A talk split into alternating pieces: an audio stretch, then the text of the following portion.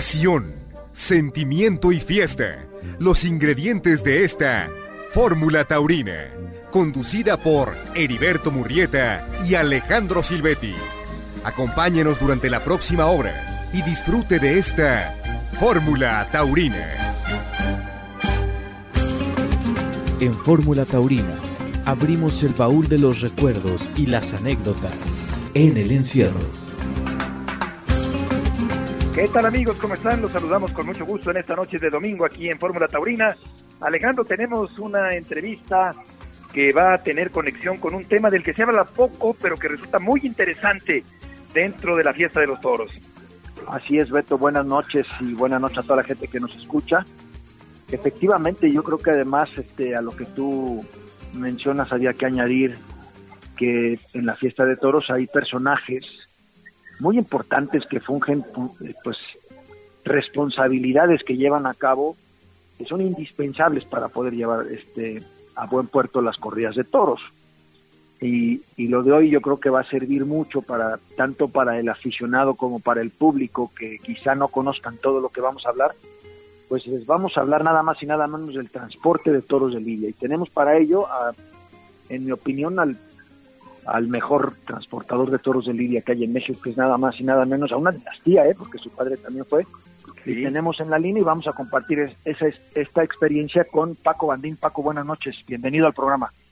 Matador, buenas noches, gracias por la invitación, señor Murrieta, buenas noches. Gracias Paco, buenas noches. Aquí a sus órdenes, buenas noches al público. Muchas gracias, Paco. Y lo primero que quisiera preguntarte es, ¿cuándo empezaste a transportar toros de Lidia? Uy, o sea, ya hace un buen, este, más o menos, yo creo, ahora unos 35 años, yo creo. Es lo ¿Y qué antecedentes tienes eh, de, de transporte de toros?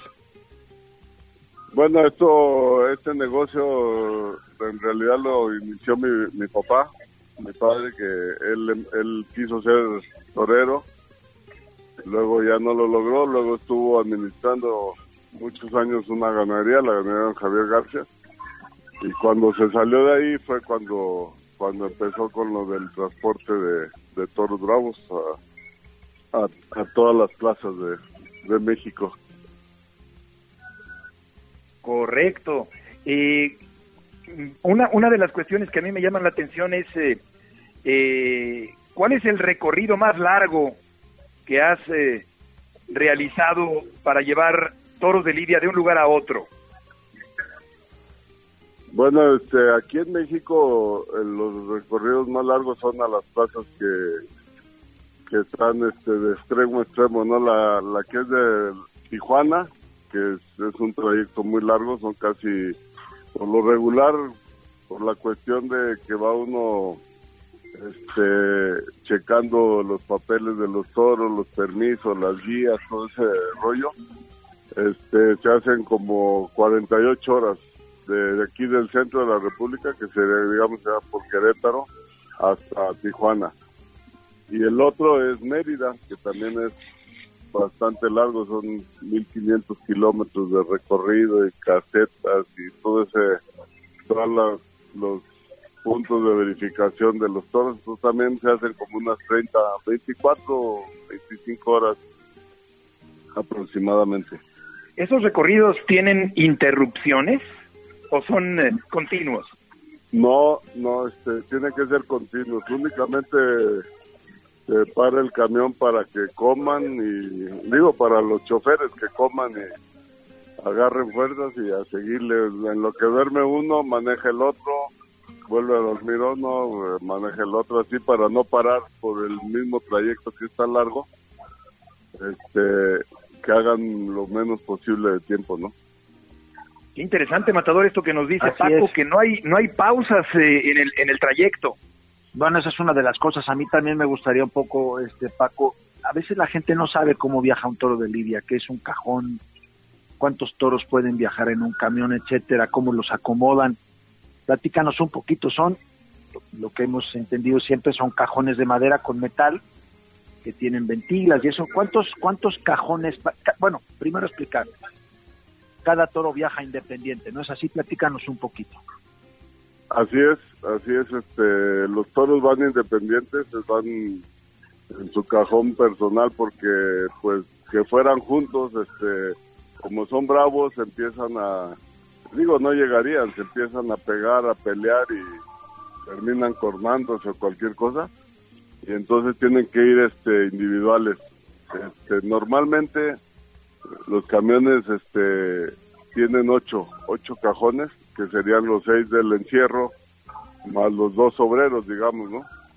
Pero este, hay veces que se le que se necesita de más o eso, pues ya ya pueden ir más, pero normalmente los, los camiones aquí en México tienen ocho, ocho cajones y, y son este cajones que la estructura es metálica, todo es de fierro y se forran de madera para que sean más frescos, ¿no? Para que el calor también no, no les pegue muy fuerte adentro.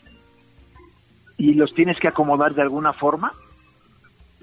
Eh, no, o sea, en el camión van, este, como el cajón va atravesado a la plataforma, o sea, no van a lo largo, van lateralmente así, este, los ocho cajones y y pueden tienen entrada y salida por los dos lados o sea como como entren y salgan este no no no tiene ninguna que vayan así este específicamente de alguna forma no sí este hay veces que dependiendo el camión la lo que hay veces que los echan cuatro para un lado cuatro para otro este, dependiendo también de los embarcaderos, como al embarcadero que vayan a llegar, como esté, si el camión cabe de un solo lado, pues se pueden bajar, puede echar para un solo lado todos, y si no, pues este, dependiendo cómo esté la, la, el embarcadero, ¿no? Que tenga el espacio para acomodarse el camión.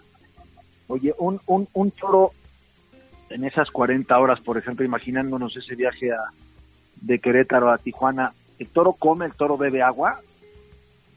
Este, de comida en esas 48 horas es, este, sí se le puede dar, pero parece ser que no comen, ¿eh? Los toros con el estrés y esas cosas, este, eh, se, se rehusan comer. Pero este, ya cuando es mucho tiempo, más de si hay algún contratiempo, alguna cosa así, que sea más de las 48 horas, pues sí es recomendable de repente darles darles agua, ¿no? Sobre todo, más que nada el agua. ¿Esos cajones van ventilados? ¿Tienen alguna manera? ¿El toro cómo viaja? Este, bueno, sí, los toros este, van completamente cerrados los cajones, pero en la parte de arriba sí tienen este una un espacio, una rendija ahí que, que va abierta para que les entre bien el aire. Y en la en, tanto en la parte de atrás y la cabeza donde va la cabeza llevan unas ventanas. Que son ventanas este de, más o menos del ancho del cajón por unos 30 40 centímetros de, de ancho de las ventanas. Y por ahí este se les puede echar este Digo, ahí para irlos viendo o se abren para que se ventilen más, dependiendo cómo esté el clima, ¿no? Oye, ¿cuántos cuántos kilos pierde un toro en un viaje de esos? Hace cuenta, tú lo cargas en una ganadería en 500 kilos y llega a Tijuana. ¿Cuánto pesa llegando a Tijuana?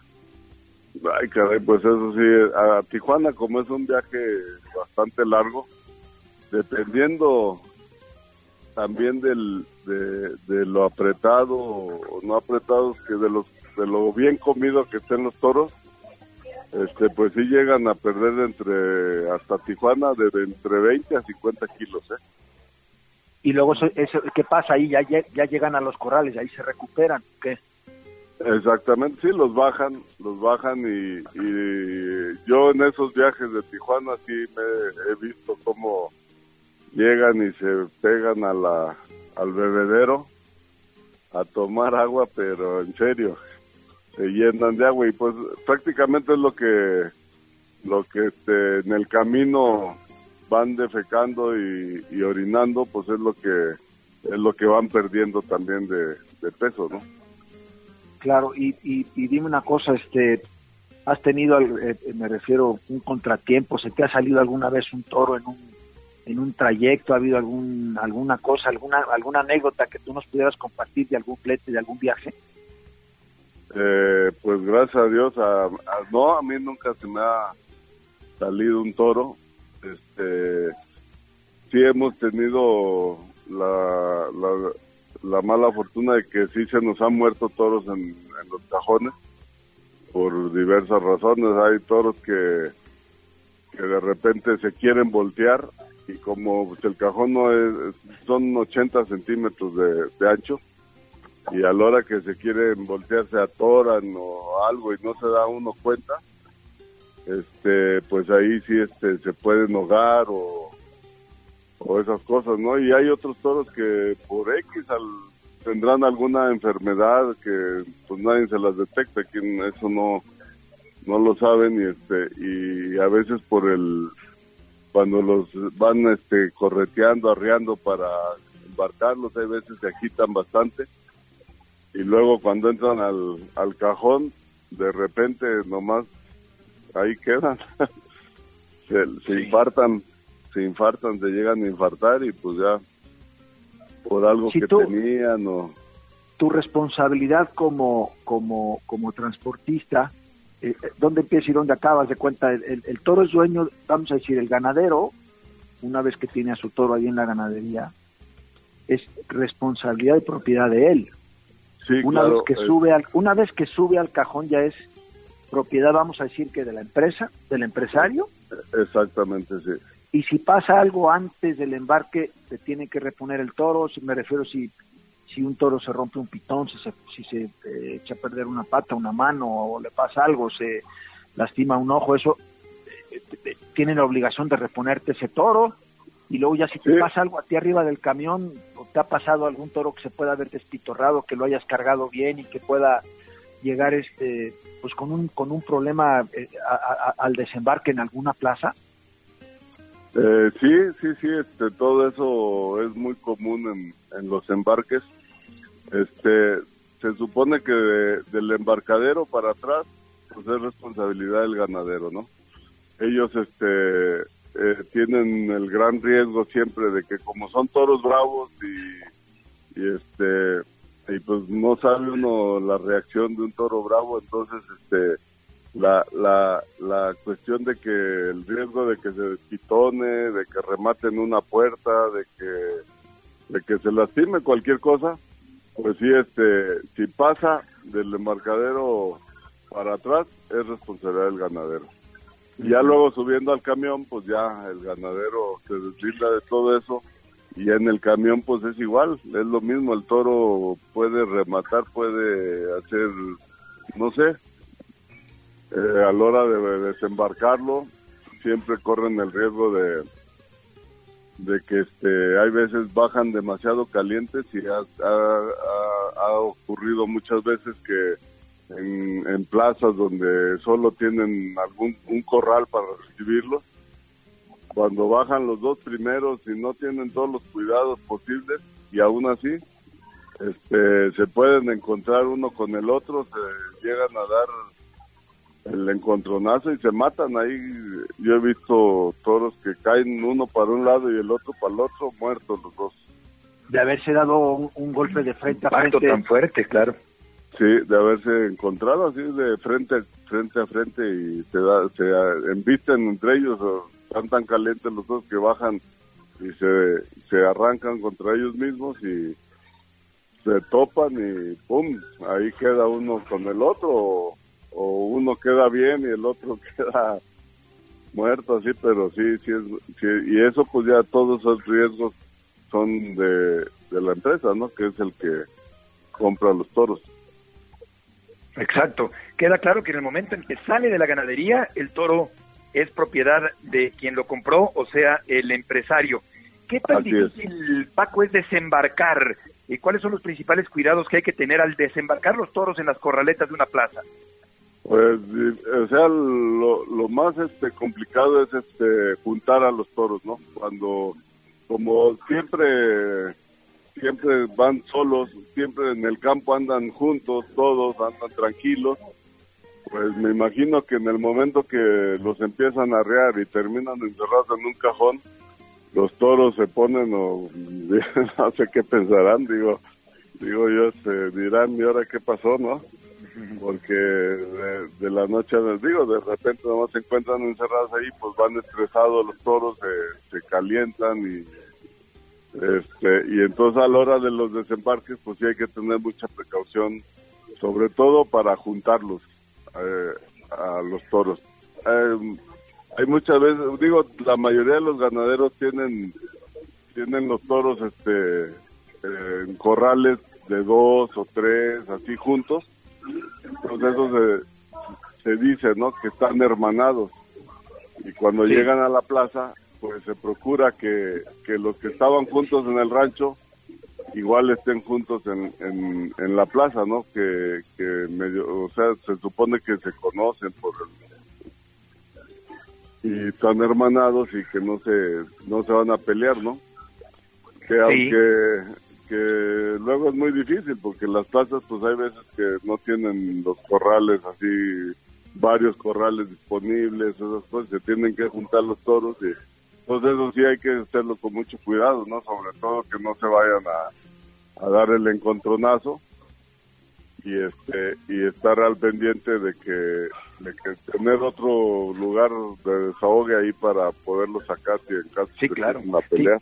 Es una labor muy cuidadosa, casi milimétrica el desembarque de los toros. ¿Qué pasa, Paco, si un toro se eh, escobilla o se astilla un pitón en el recorrido hacia la plaza de toros? Este, bueno, eso depende de, del grado, ¿no? De, de, del grado de escobillamiento. Este, hay veces que de plano pues ya no ya no empiezan a sangrar los toros cuando rematan. Es que los toros se ensañan mucho. Entonces a la hora que sienten un golpe y que sienten que no sé si se lastimarán o no sé qué es lo que sienten los dos, parece que es peor, ¿no? Golpean y golpean más sobre sobre ese pitón. Y este y a la hora que le sale la sangre pues ya es imposible ya que sirva el toro para, para la corrida no a eso es lo que llaman destaparse no exactamente. O sea si un toro remata muchas veces en el cajón en la puerta del cajón y se puede llegar a destapar. Pero si no si, si, nada más es una escobillada leve eh, ¿Qué es lo que pasa? ¿Se limpia? Se, ¿Qué es lo que hace? Sí, se, le pueden, digo, si hay manera, de, se, le pueden este, quitar las astillas y si tiene la punta intacta, pues este, nada más con que se le caigan las astillas ya, ya el toro no tiene ningún problema. Incluso hay, eh, hay algunas plazas que, que se supone que les echan una paca bien apretada de alfalfa o de zacate, es una paca así muy, muy apretada para que el toro ahí este, le invista la paca y, la misma paca le quita las, las astillas, ¿no? O sea, se limpia solo el toro con la paca ahí en la plaza después. Sí, hay algunos toros que sí este, eh, les hacen eso y se limpian ya del pitón, no se le, se le caen las astillas y ya no, ya no se le ven. Sí. Oye, Paco, tengo entendido que tuviste una experiencia en la República Dominicana transportando toros. Ah, sí, gracias aquí al matador Alejandro. ¿Cómo fue? este, no, pues este, ahí organizaron una corrida hace, uy, ya ni me acuerdo cuánto tiempo. Y este, y pues llevamos los toros para, para República Dominicana. Eso Toros este, mexicanos que, no habían... Ah, todos mexicanos. Sí, fíjate que la empresa había ah, se encontraron un, dos, este, digo yo, dos locos que son este Robert Marllet y el papá de, de, Manuel Escribano. Y se encontraron pues con la idea de dar una, un, par de corridas de toros allí en la isla, ¿no? En Santo Domingo, República Dominicana, que nunca se habían dado toros. Y finalmente este, se animaron estos cuates, se encontraron un picadero de un club hípico rectangular y ahí dijeron pues aquí vamos a dar las corridas, ¿no? Y finalmente ellos querían llevar toros de Venezuela porque Venezuela está muy cerca de Santo Domingo, pero el tema sanitario de la isla no les dejó meter los toros venezolanos y entonces decidieron comprarlos aquí en México, que se compraron 10 toros de, Santa Rosa de Lima y, ahorita ya te platicará de todo lo que tuvo que hacer. Ah, a ver, a ver, Paco. ¿Cómo fue el traslado?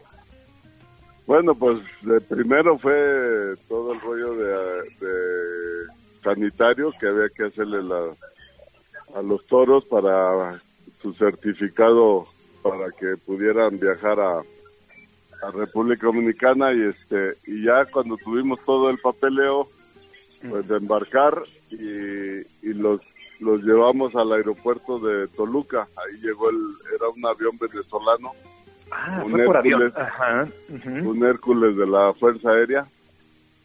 Y este y, y llevábamos ocho toros iban ocho toros y un, un caballo de la pica. Curiosamente, este, a los soldados, a los militares que venían en el avión, este, les preocupaba más el caballo que los toros. A mí me, me lo advirtieron, si ese caballo se, se mueve un poquito, dice, ahí no lo vamos a echar, ¿eh? No, no vamos a estar preguntando, ni no, si le digo, el caballo va a ir más tranquilo que, que nada, no se preocupen.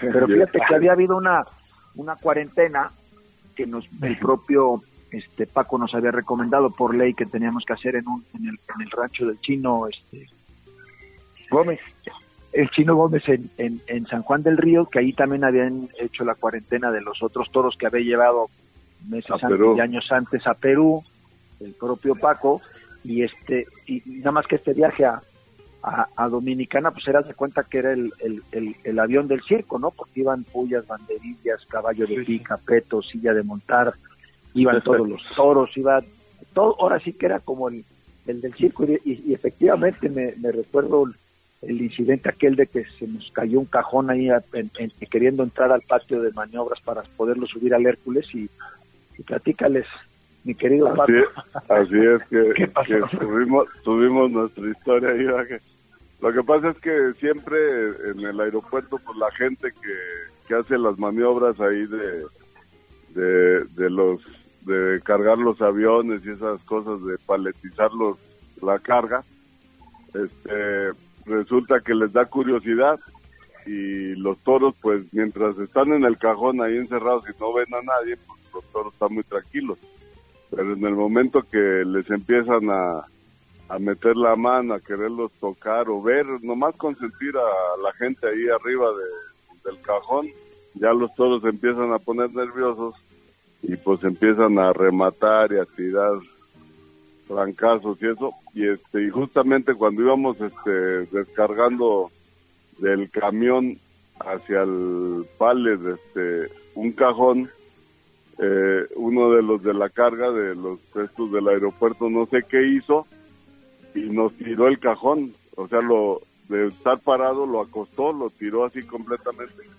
Y pues el toro empezó a querer este enderezarse y a, ponerse en su, forma normal, ¿no? De parado y al hacer eso pues reventó todas las tablas del cajón, rompió todo el cajón y nos hizo un lío ahí que casi se nos sale, pero llevábamos un cajón de repuesto y este y rápidamente ahí lo pegamos y hicimos el cambio y este y ya esa fue la, la suerte que tuvimos que lo no y además de que llevaba llevaba Paco en, en, la bolsa de la camisa llevaba una una jeringa con un este, tranquilizante que se llama rompún y cuando el toro porque la verdad es que si no llegas tú y le pones ese ese jeringazo de rompún el toro pues, se nos hubiera salido al patio ahí de la aduana, pues hubiéramos tenido que ir por él allá al, paseo Toyocan.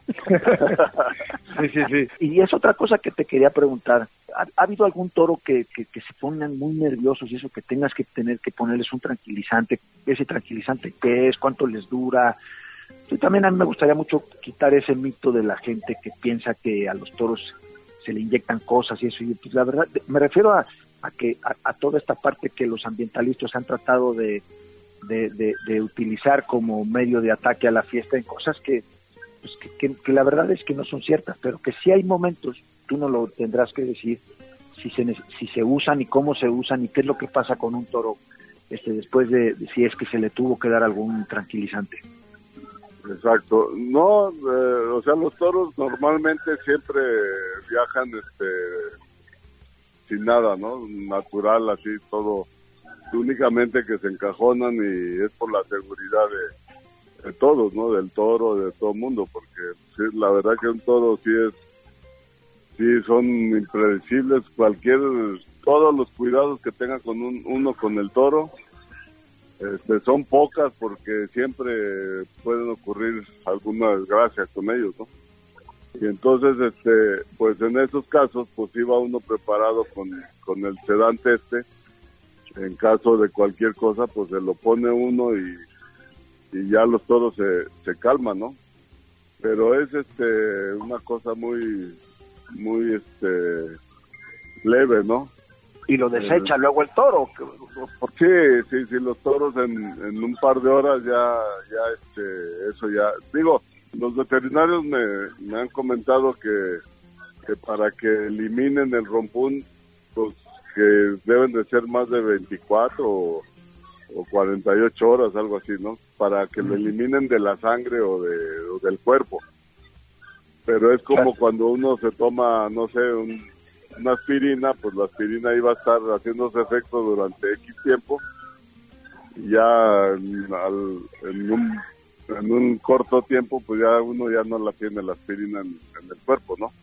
Igual es el, el rompún, se le pone, el efecto le dura más o menos como, pues, o sea, a los toros yo la verdad nunca nunca he utilizado un, un este claro el rompón para operarlos cuando cuando los indultan y, y curarlos y que se curan en un corral ahí amarrado pues sí en ese en esas ocasiones sí le hemos puesto centímetro y medio más o menos de, del, del producto este y quedan quedan tranquilos, ¿no? Pero para ti cualquier cosa que en el avión, que en el camión, eso, que, que se calme, medio medio centímetro nada más. Qué interesante. Y eso los calma. Sí, eh, importante desmitificar y aclarar perfectamente, como ya dice Alejandro, que no se trata de drogar, sino de tranquilizar eventualmente a un toro de lidia. Eh, Paco, ¿tú crees que la altitud de la Ciudad de México afecta el eh, juego de los toros en la Plaza México en particular? Pues yo pienso que sí un poco, me imagino que la altura sí les este sí les afectará un poco porque este dependiendo la condición, ¿no? Cómo, cómo estén de condición, la, la gordura, todo eso, a uno a uno mismo le pasa, ¿no? Cuando llega uno a la Ciudad de México, ay caray, como que de repente le quiere uno doler la cabeza. Me imagino que a los toros también, a los toros también les habrá algunos que sí les les afectará, ¿no? Seguramente. Eh, Paco, tú eh, al ver un toro, puedes, eh, por su comportamiento al ser embarcado y luego desembarcado, tú puedes, eh, al notar eso, predecir en cierta forma cuál será su conducta eh, al ser lidiado en la plaza. Pues es complicado, ¿no? Pero pues siempre este, se dice que los toros más relajados, más calmados, este, son los que van a salir más buenos. Y luego los toros que andan y hacen y deshacen y, tiran cornadas por aquí y por allá, al final salen a la plaza, dan dos vueltas al red y después ya se les acabó el gas. Sí, sí, exacto. Oye, Paco, dentro del camión hay, eh, cuando estamos hablando nuevamente de la vía terrestre, no de la aérea, para ir a Dominicana, por ejemplo, con esta historia tan interesante, pero dentro del camión hay un cuarto para que uno de los choferes pueda dormir mientras el otro va manejando.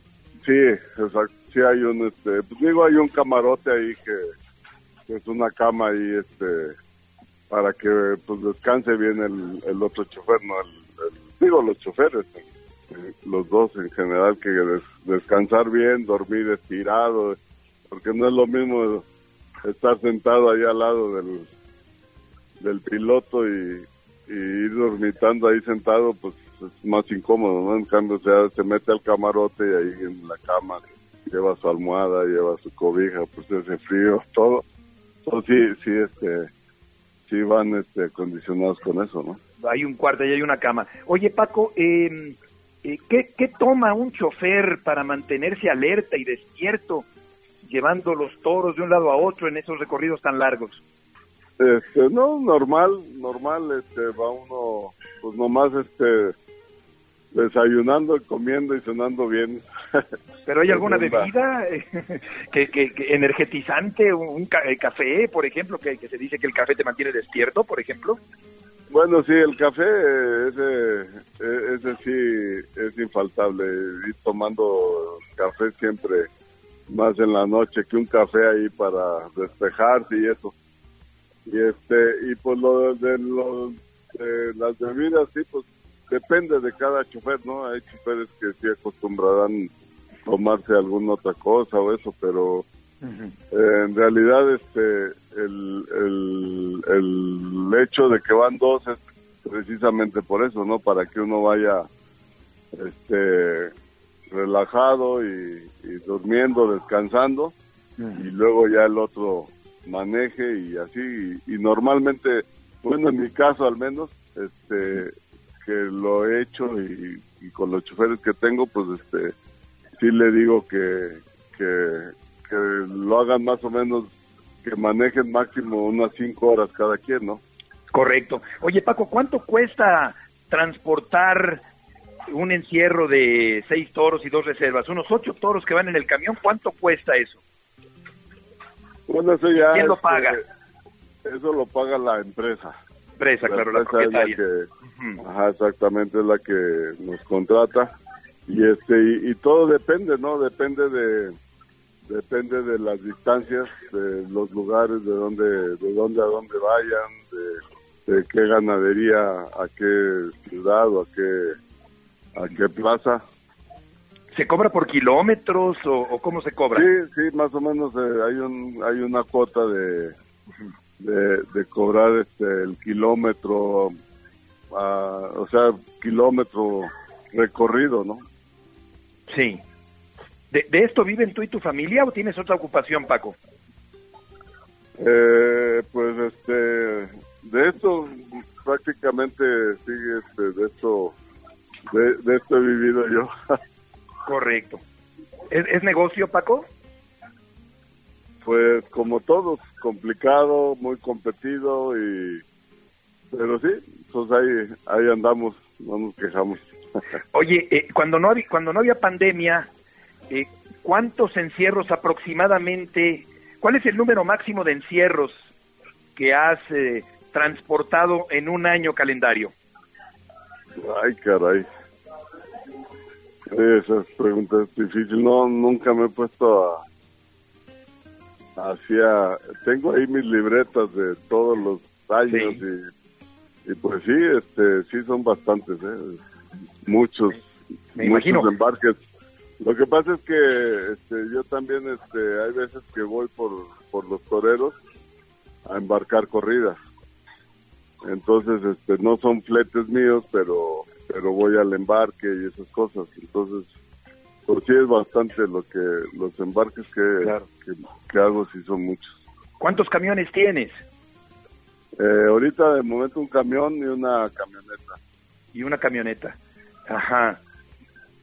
Pues qué, interesante. además, además de todo, este, digo, independientemente de, lo que estamos hablando ahorita de los fletes, esta última parte que mencionaste, o sea, tú eres un, vamos a decir, un, un, veedor de toros para determinadas figuras del toreo, para determinados toreros.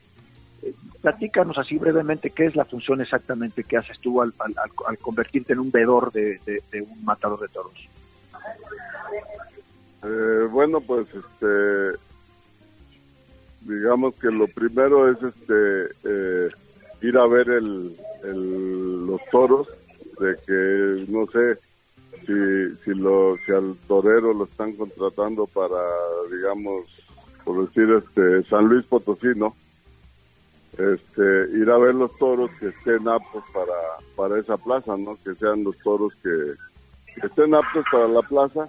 Y pues después este ver que si, si yo voy por el torero, pues este, ver que para el torero estén bien la, la, corrida, ¿no? Que no vayan a tener ningún problema de presentación, de, de, ¿cómo se llama? De hechuras, de todas esas cosas, ¿no? De la vista, que no cogen, que tengan que, la corrida esté bonita, que tenga buen tipo, que te, o sea, lo, tú, lo puedes llevar a una... Eh, o sea, exacto, primero, se, primero se va y se reseña la corrida, cuál es, este, o cuáles son los toros posibles que van a ir en la corrida, se ve, ah, ya se, dice, se, si está uno de acuerdo con el, pues ya, ya pues, está muy bien la corrida, eso sería el primer paso.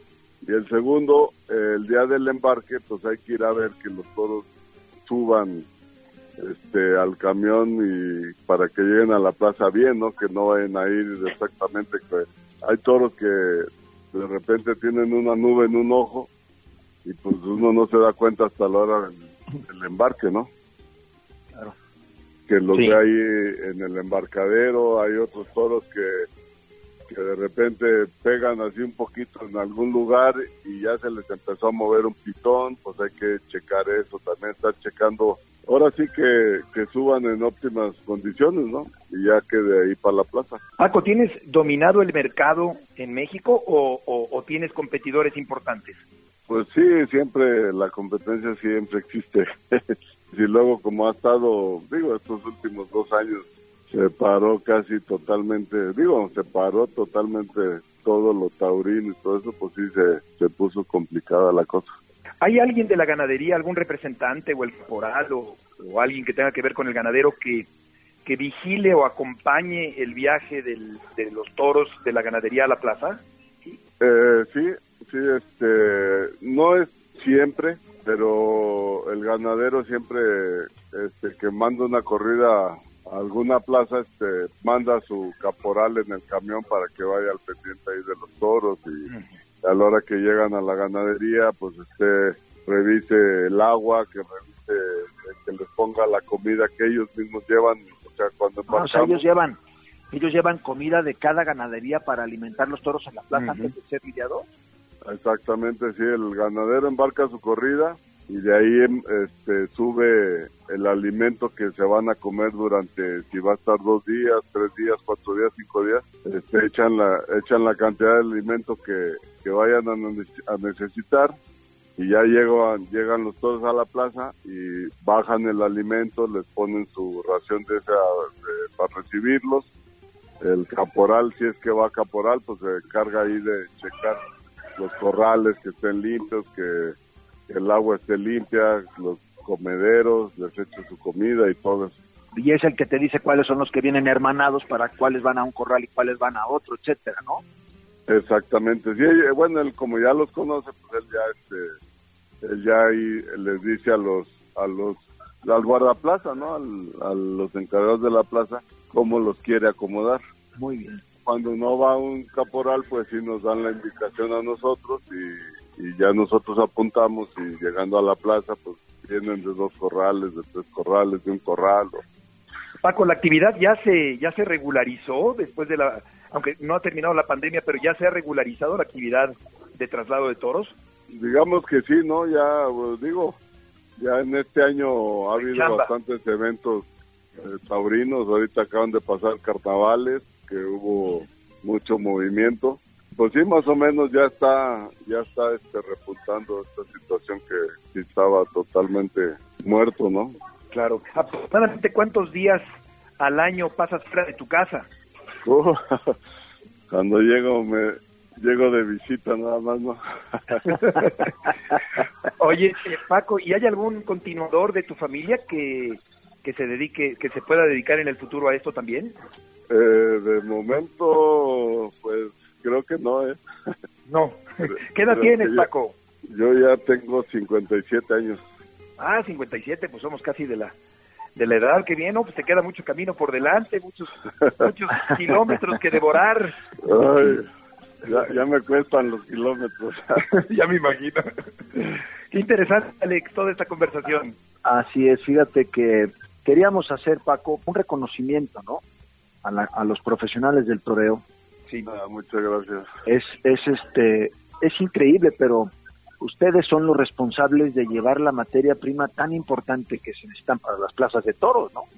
O sea, el toro de Lidia es, es, es la materia prima, ¿no? Y, Exacto, y, y, queríamos también, aparte de que con esta cátedra que nos has dado de todo esto, eh, la verdad queríamos también reconocer ese profesionalismo, esa forma de, de trabajar detrás de las cortinas donde nadie se da cuenta que es todo lo que pasa, de entender que el toreo tiene profesionales extraordinarios que se dedican pues a cuidar lo más importante que es el toro de Lidia, ¿no? El que, el que haya profesionales como tú que lo sepan llevar, que lo sepan cargar, que, que hagan esos esfuerzos de manejar de manera continua durante mucho tiempo, de llevar esa responsabilidad, de saber qué hacer en cada caso y de poder tener éxito para que esos toros no se lastimen, no lleguen mal. Siempre es una, una encomienda se necesita gente muy profesional y yo, yo, lo sé por ti y hay mucha gente en México, ¿no?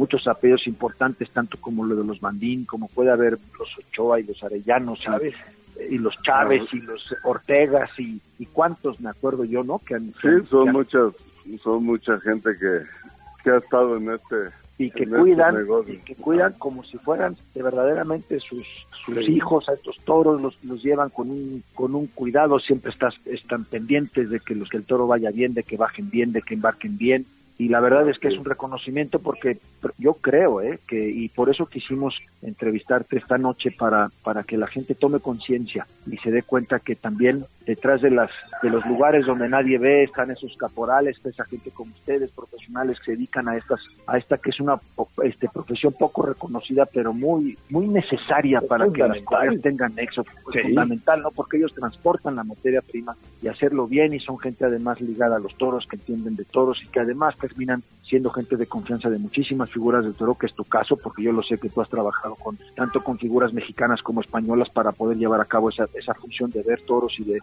encargarte precisamente de poderles dar ese consejo necesario a distancia en la confianza tuya de tener esa experiencia para poder elegir, para poder decidir y para ser lo que eres, man, un gran profesional. Así es de que nuestro reconocimiento y nuestro agradecimiento, mi querido Paco, por esta, esta entrevista, por este hecho tan, tan bonito que yo creo que a la gente de Fórmula Taurina le va a encantar escuchar todo esto que tú nos has dicho esta noche.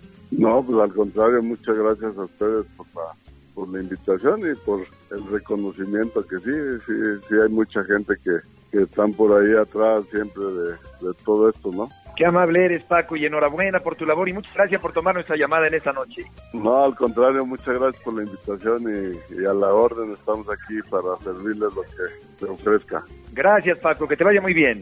Gracias, Paco. ¿eh? Buenas noches. Buenas noches a todos, gracias.